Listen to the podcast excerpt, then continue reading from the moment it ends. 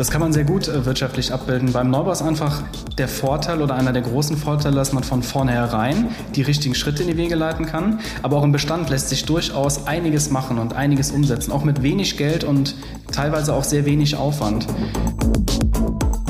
Wir treffen immer wieder auf Investoren, die genau diese Vorstellung haben. Die sagen, ah, Gründach nicht mit mir, das kostet mich zu viel Geld. Oder ich muss irgendwo noch eine Rasenfläche anlegen, das kostet mich zu viel Geld. Das ist aber tatsächlich gar nicht so.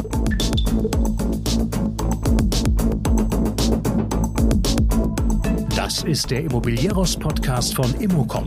Jede Woche Helden, Geschichten und Abenteuer aus der Immobilienwelt mit Michael Rücker und Yvette Wagner.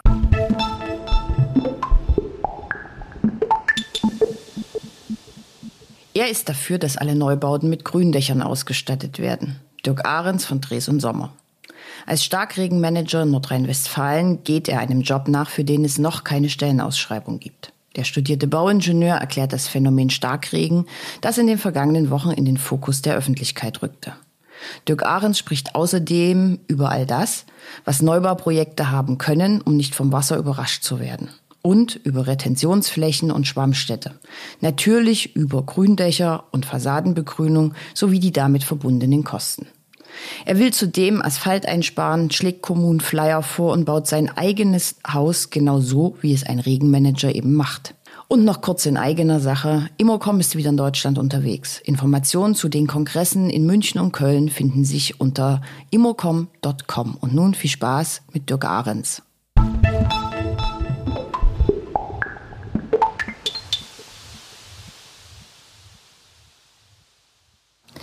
Mal wieder sitze ich in Düsseldorf, mal wieder rede ich hier über ein ganz anderes Thema. Mir gegenüber sitzt Dirk Ahrens von Dres und Sommer. Hallo Dirk. Hallo, schön, dass ich hier sein darf.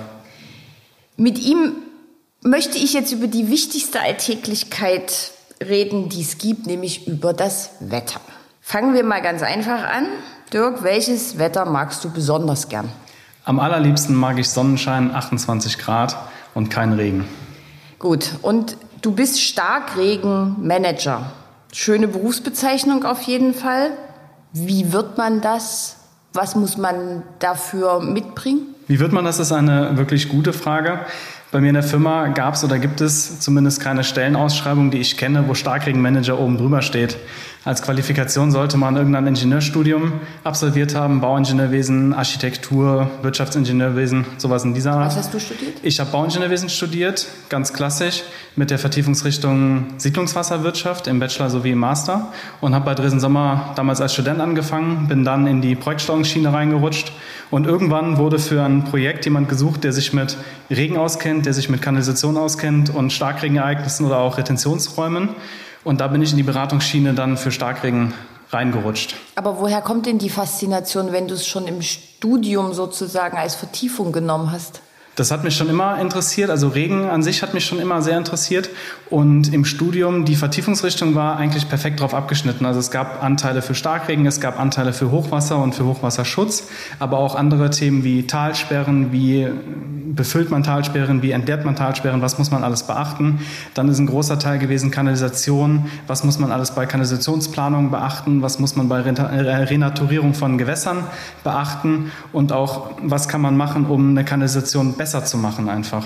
Das waren große Teile im Studium und das hat mich einfach fasziniert. Okay, also du magst Wasser, Regen, alles was damit zu tun hat. Grundsätzlich mag ich das sehr gerne, nur beim Wetter, wie ich eben sagte, Sonne ist mir trotzdem am liebsten. und du machst wahrscheinlich Urlaub am Meer. Sehr gerne sogar, ja. Okay. Ähm, du bist Starkregenmanager für Nordrhein-Westfalen, richtig? Ganz genau. Okay. Ähm, seit wann gibt es diese Position und vielleicht Beschreib mal so deinen Tag. Was, was, machst du so? So ein richtiges Startdatum für diese Position hat es nicht gegeben. Wie gesagt, ich bin da so ein bisschen reingerutscht. Ich mache das auch ähm, leider immer noch nicht ganz Vollzeit bei Dresden Sommer. Aber grundsätzlich betreuen wir viele Projekte, ob das jetzt von Städten oder Kommunen ist, von ganzen Landkreisen oder eben von Investoren, die entweder ein Neubauquartier erstellen möchten oder in einem Bestandsquartier etwas ändern wollen. Das sind Projekte, die wir hauptsächlich betreuen. Und das, was ich mache, ist, wir schauen uns einfach an, wie ist dieses Quartier, wie ist ein Straßenzug, wie ist ein Stadtteil aufgebaut. Das bedeutet, wir schauen uns an, was gibt es überhaupt für Flächen, wie viele Gebäude habe ich, wie viele Dachflächen habe ich, habe ich öffentliche Plätze, habe ich Grünflächen, habe ich irgendwelche Wege, habe ich sonstige Flächen, die in so eine Betrachtung mit einbezogen werden müssen. Und da geht es eben besonders um den Versiegelungsgrad einer Fläche. Das bedeutet so viel wie 100 Prozent versiegelt ist im Prinzip Asphalt, weil kein Wasser versickern kann durch den Asphalt durch. Und 100 Prozent Endsiegel ist eine schön angelegte, wunderbare Grünfläche, wo kein, keine großen Steine drin liegen, wo keine Wege durchlaufen. Da kann Wasser hinregnen und kann dann einfach im Untergrund versickern. Okay, also wir haben viel im Detail noch zu besprechen. Ähm, wir haben ja jetzt erst vor kurzem schwere Unwetter mit viel Starkregen gesehen. Es gab Tote, es gab große Zerstörung. Regen kann also auch viel verursachen, für vieles verantwortlich sein. Wann sprecht ihr denn von Starkregen? Gibt es eine Definition? Eine konkrete allgemeingültige Definition an sich gibt es so nicht. Aber in Fachkreisen und auch der Deutsche Wetterdienst spricht von Starkregen, wenn mehr als 25 Millimeter Niederschlag innerhalb von einer Stunde fallen. Das ist relativ viel, wenn man jetzt nicht vom Fach ist, kann man sich unter 25 mm Niederschlag relativ wenig vorstellen. Natürlich kennt es jeder. An der Ampel steht mal irgendwo Wasser, wo man mit dem Auto durchfährt. Oder es gibt auch mal eine andere Straße oder einen Weg, der überflutet ist, durchaus. Aber wenn man sich jetzt einfach mal in seiner eigenen Wohnung zweieinhalb Zentimeter Wasser vorstellt, das in der Küche steht, das steht im Flur, das steht im Wohnzimmer, und sich dann vorstellt, wie viel Arbeit das ist, dieses Wasser da wieder rauszukriegen, dann machen diese zweieinhalb Zentimeter oder 25 Millimeter Wassermenge schon einen ganz anderen Eindruck. Das stimmt. Das stimmt. Dres und Sommer entwickelt verschiedene Ansätze, da du ja jetzt für Nordrhein-Westfalen zuständig äh, bist. Kannst du mal ein Konzept, ein Beispiel ein bisschen näher beschreiben für eine Stadt, für einen Projektentwickler, für eine Kommune, damit, damit das ein bisschen plastischer wird? Ja, sehr gerne. Am einfachsten ist es natürlich, wenn man mit so einem Konzept einsteigt bei einem Neubauvorhaben. Egal, ob das jetzt ein Einfamilienhaus ist oder ob das ein ganzes Stadtquartier ist. Weil dann kann man von Anfang an wirklich den Input liefern und die Vorgaben setzen, um sie nachher beim Bau dann auszuführen. Ein bisschen schwieriger ist das immer, wenn man das Ganze im Bestand durchführen möchte. Weil dann gibt es das Gebäude schon, es gibt schon Straßen, es gibt Wege. Das wird dann einfach aufwendig und kostet meistens auch äh, Geld, das dann anzupassen eben. Und gerade bei einem Neubauvorhaben, das sind auch eigentlich meine liebsten Projekte, weil man da dem Investor oder der Stadt einfach von vornherein schon diesen Input liefern kann. Bitte schaut euch Starkregenereignisse an. Lass uns mal darüber sprechen, was wir machen können an Flächenentsiegelung. Wieso muss dieser Weg unbedingt asphaltiert werden? Das sind eigentlich so Punkte, die wir dann ansprechen und angehen. Wir schauen uns die Flächen an, die es gibt, die erstellt werden sollen, also Dachflächen, äh, Fassadenflächen, Wegflächen, Platzflächen und so weiter und analysieren einfach, wo haben wir Potenziale, möglichst viele von diesen Flächen eben zu entsiegeln, das heißt durchlässig zu machen für Regenwasser. Und die Flächen, bei denen das nicht funktioniert, also Zufahrten müssen oft gepflastert werden oder müssen asphaltiert werden, damit sie die statischen Lasten abtragen können. Da haben wir, wir können nicht mit dem LKW über eine, über eine Wiese äh, fahren zu einem Gebäude. Das wird manchmal, das könnte schwierig werden. Und äh, für solche Flächen wollen wir natürlich das Regenwasser sammeln und zwischenspeichern und nicht sofort in die Kanalisation abführen. Zwischenspeichern bedeutet, wir schaffen irgendwo einen Retentionsraum. Das kann entweder eine unterirdische Zisterne sein, wie das durchaus das ein oder andere Einfamilienhaus schon hat. Da wird das Regenwasser von den Dachflächen gespeichert. Es kommt nicht zum Abfluss in die Kanalisation und kann dort unter anderem auch wiederverwendet werden zur ähm, Bewässerung von Grünflächen oder auch zur Toilettenspülung, wenn das eine entsprechende Qualität hat. Es gibt aber auch andere Retentionsräume, zum Beispiel gibt es äh, Grünflächen neben Wegen, Grünflächen neben Straßen, es gibt Gründächer, äh, die Regenwasser zurückhalten können.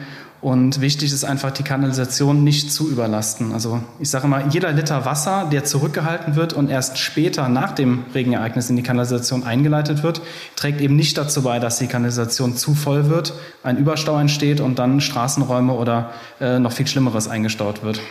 Mhm. Das ist ja eine sehr komplexe Sache.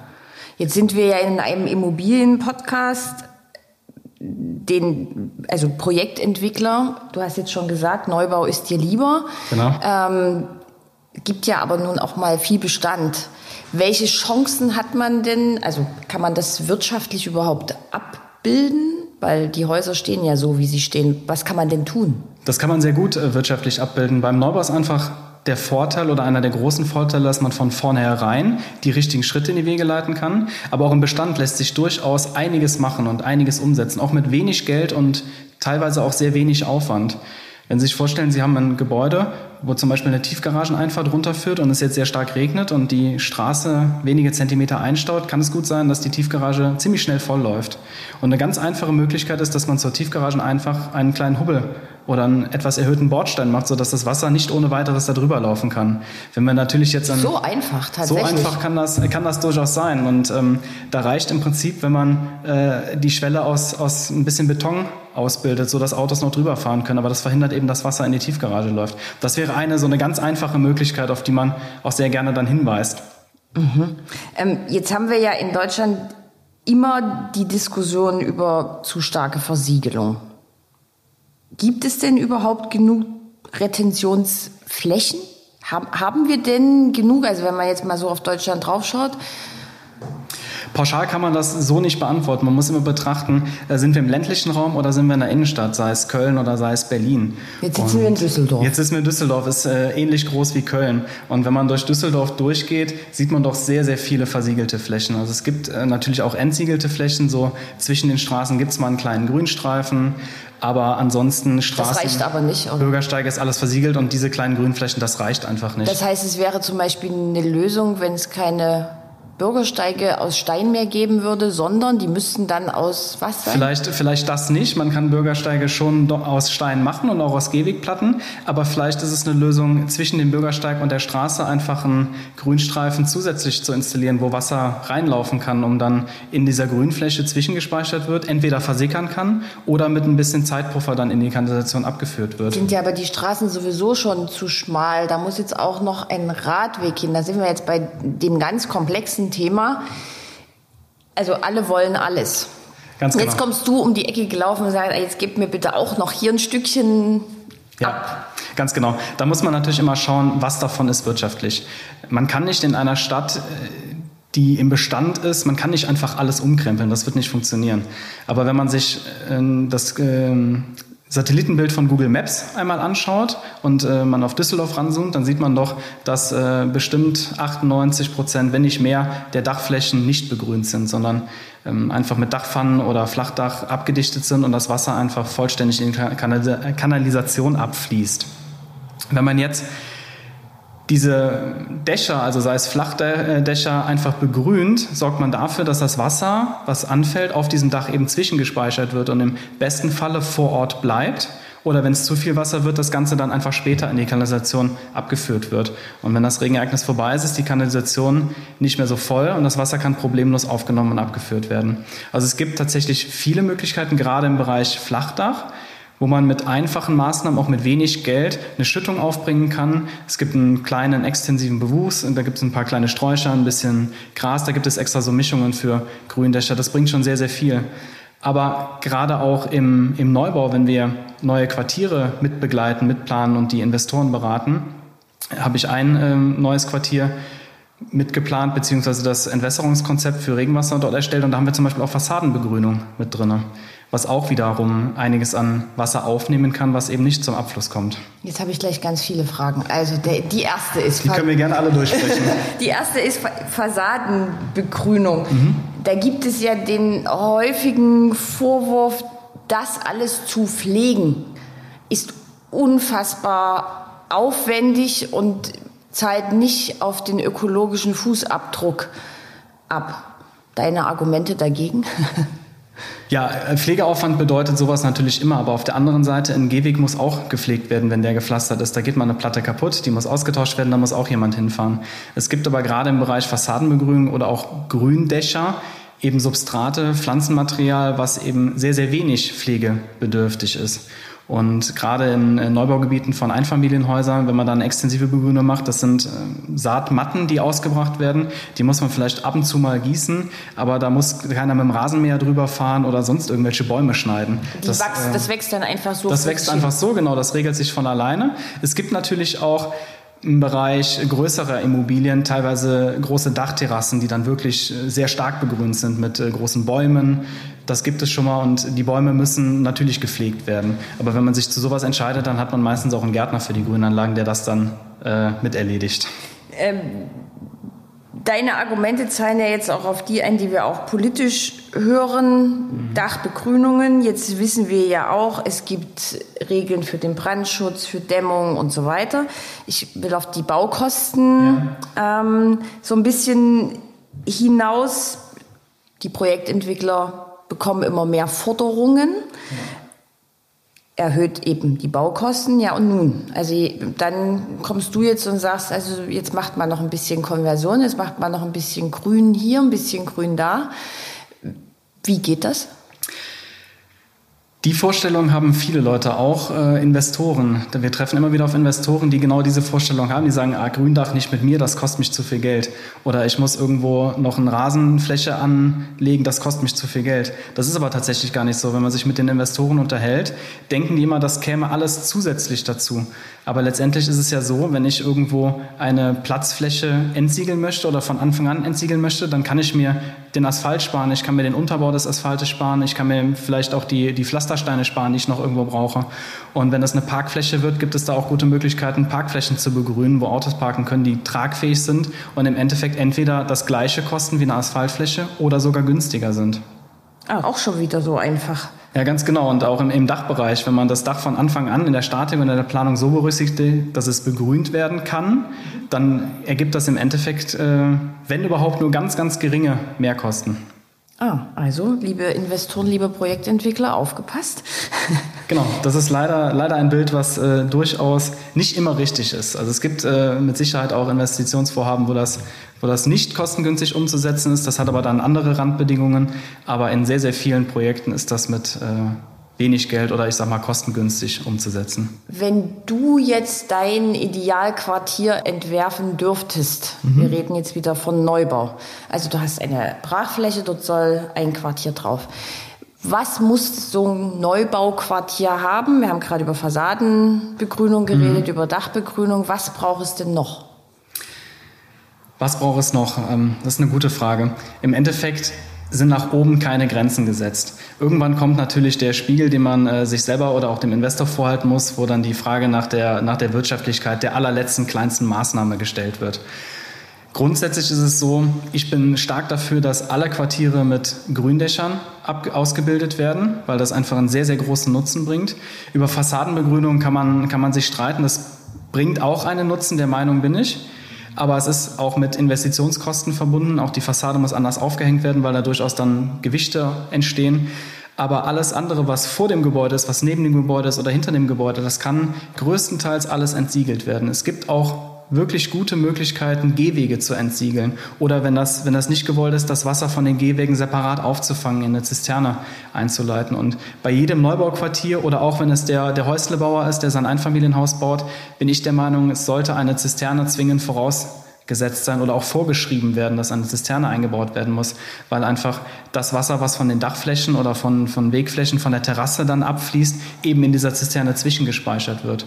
Und Leuten, mit denen ich mich über Starkregen unterhalte, denen gebe ich auch immer mit, so ein bisschen, lauft einfach mal mit offenen Augen durch die Welt. Ne? Selbst wenn ihr nicht direkt irgendwas ändern könnt, aber lauft einfach mal durch eine Stadt durch, ob das Düsseldorf oder Köln oder eine andere Stadt ist. Lauft einfach mal durch und schaut euch mal an, wie viel Fläche tatsächlich versiegelt ist, wo Wasser vollständig in der Kanalisation verschwindet und äh, darüber abfließt.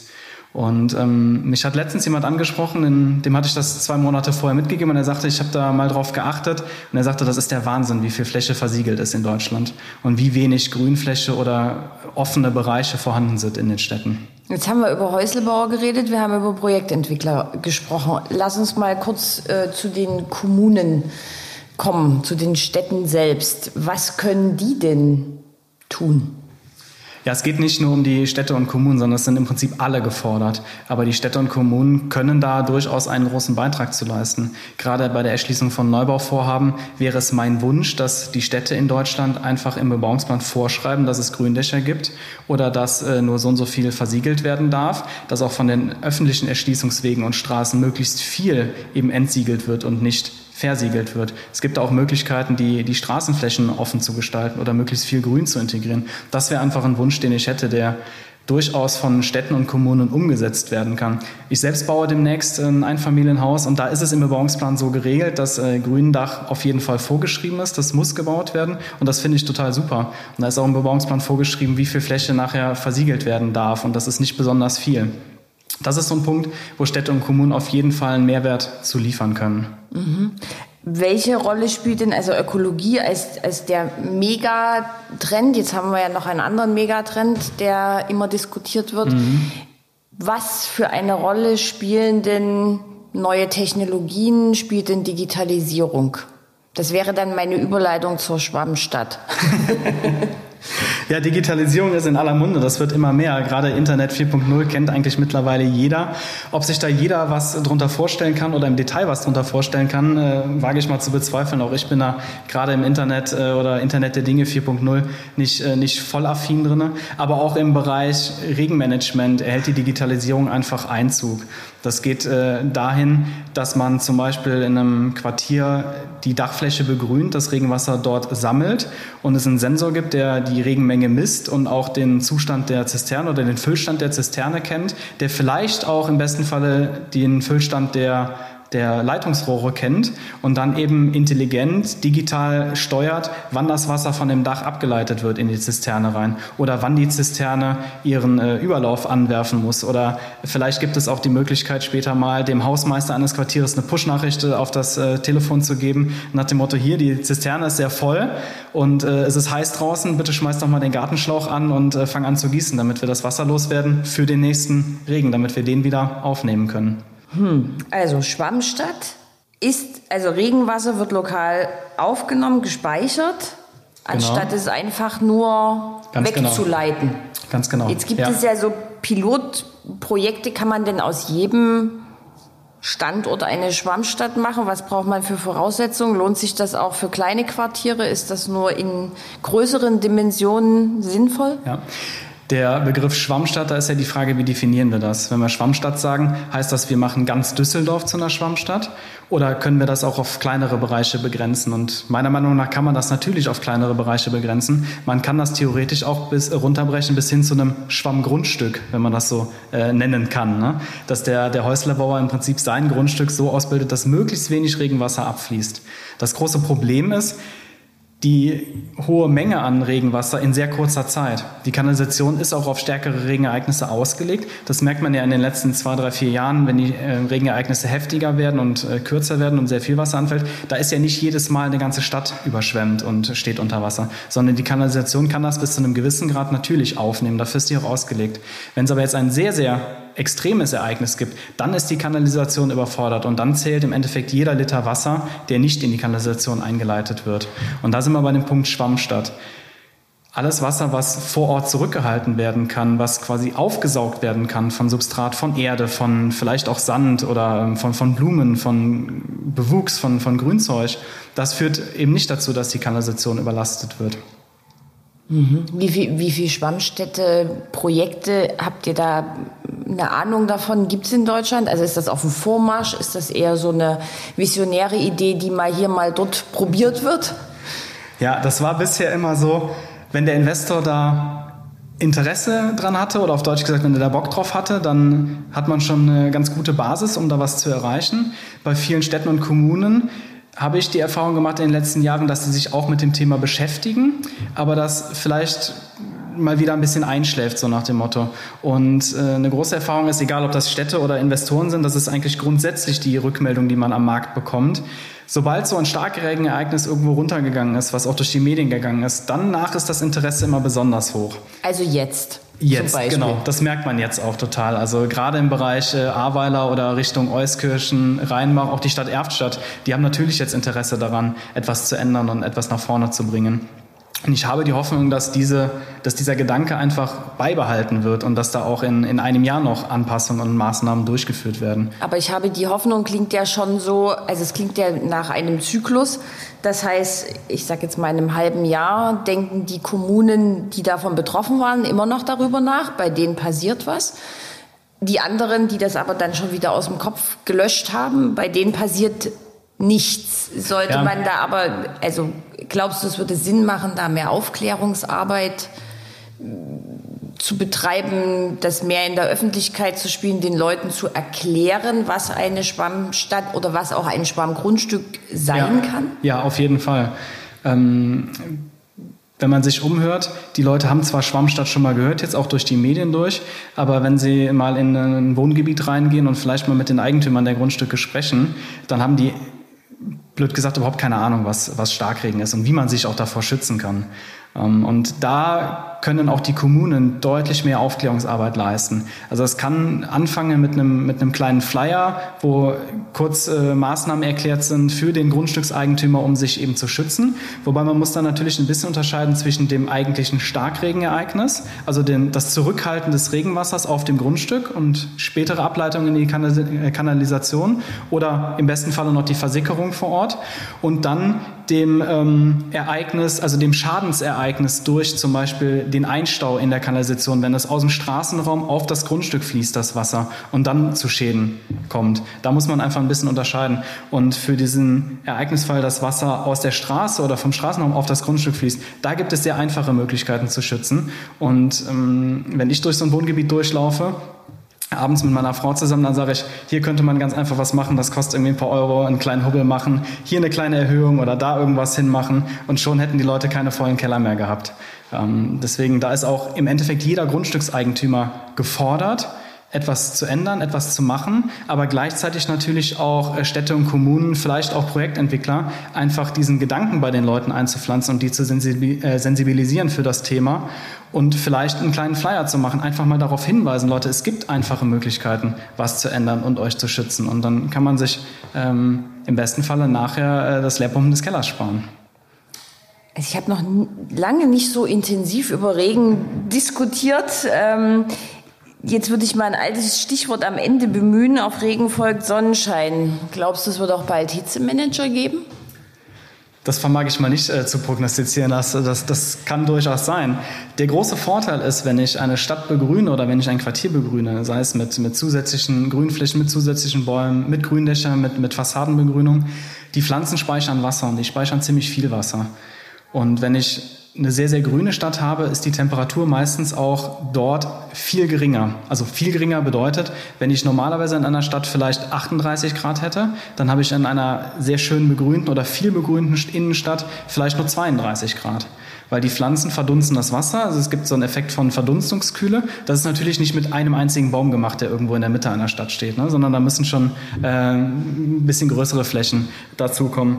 Aber wenn man sich das vorstellt, ich habe letztens eine Studie gelesen, eine Grünfläche 100 mal 100 Meter, die ausreichend Wasser zur Verfügung hat und so einen Mischbewuchs äh, beheimatet, also aus, aus Gras, Sträuchern und Bäumen, die verdunstet in 24 Stunden 12.000 Liter Wasser. Das sind 12 Kubikmeter Wasser werden da verdunstet. Und die Energie, die zur Verdunstung von 12.000 Liter Wasser notwendig ist in 24 Stunden, die wird der Umgebung entzogen und sorgt so für eine Kühlung von Innenstädten. Also es hat nicht nur den Vorteil, dass Wasser zwischengespeichert wird oder zurückgehalten wird, sondern es hat gleichzeitig auch eine Verbesserung des Mikroklimas zur Folge und eben eine Kühlung unserer Innenstädte. Ich bin nicht so oft in Düsseldorf, aber in Köln in der Innenstadt, da ist sehr viel bebaut, sehr viel Beton, sehr viel äh, versiegelte Fläche. Und da ist es immer deutlich wärmer im Sommer, als wenn man einfach aus Köln ein Stück rausfährt in Richtung äh, Felder, in Richtung einem kleinen Wald. Und das ist einfach der Effekt, den es da äh, dabei gibt. Dirk Ahrens, Starkregenmanager bei Dres und Sommer. Vielen, vielen Dank für den etwas anderen Podcast zum Thema Regen. Ja, sehr gerne. Hat mich gefreut und ich finde es super, wenn das in die breite Menge einfach getragen wird und wir vielleicht den einen oder anderen auch noch erreichen können, der sensibilisiert wird und vielleicht eine kleine Maßnahme bei sich zu Hause umsetzt. Vielen Dank, Dirk. Danke auch.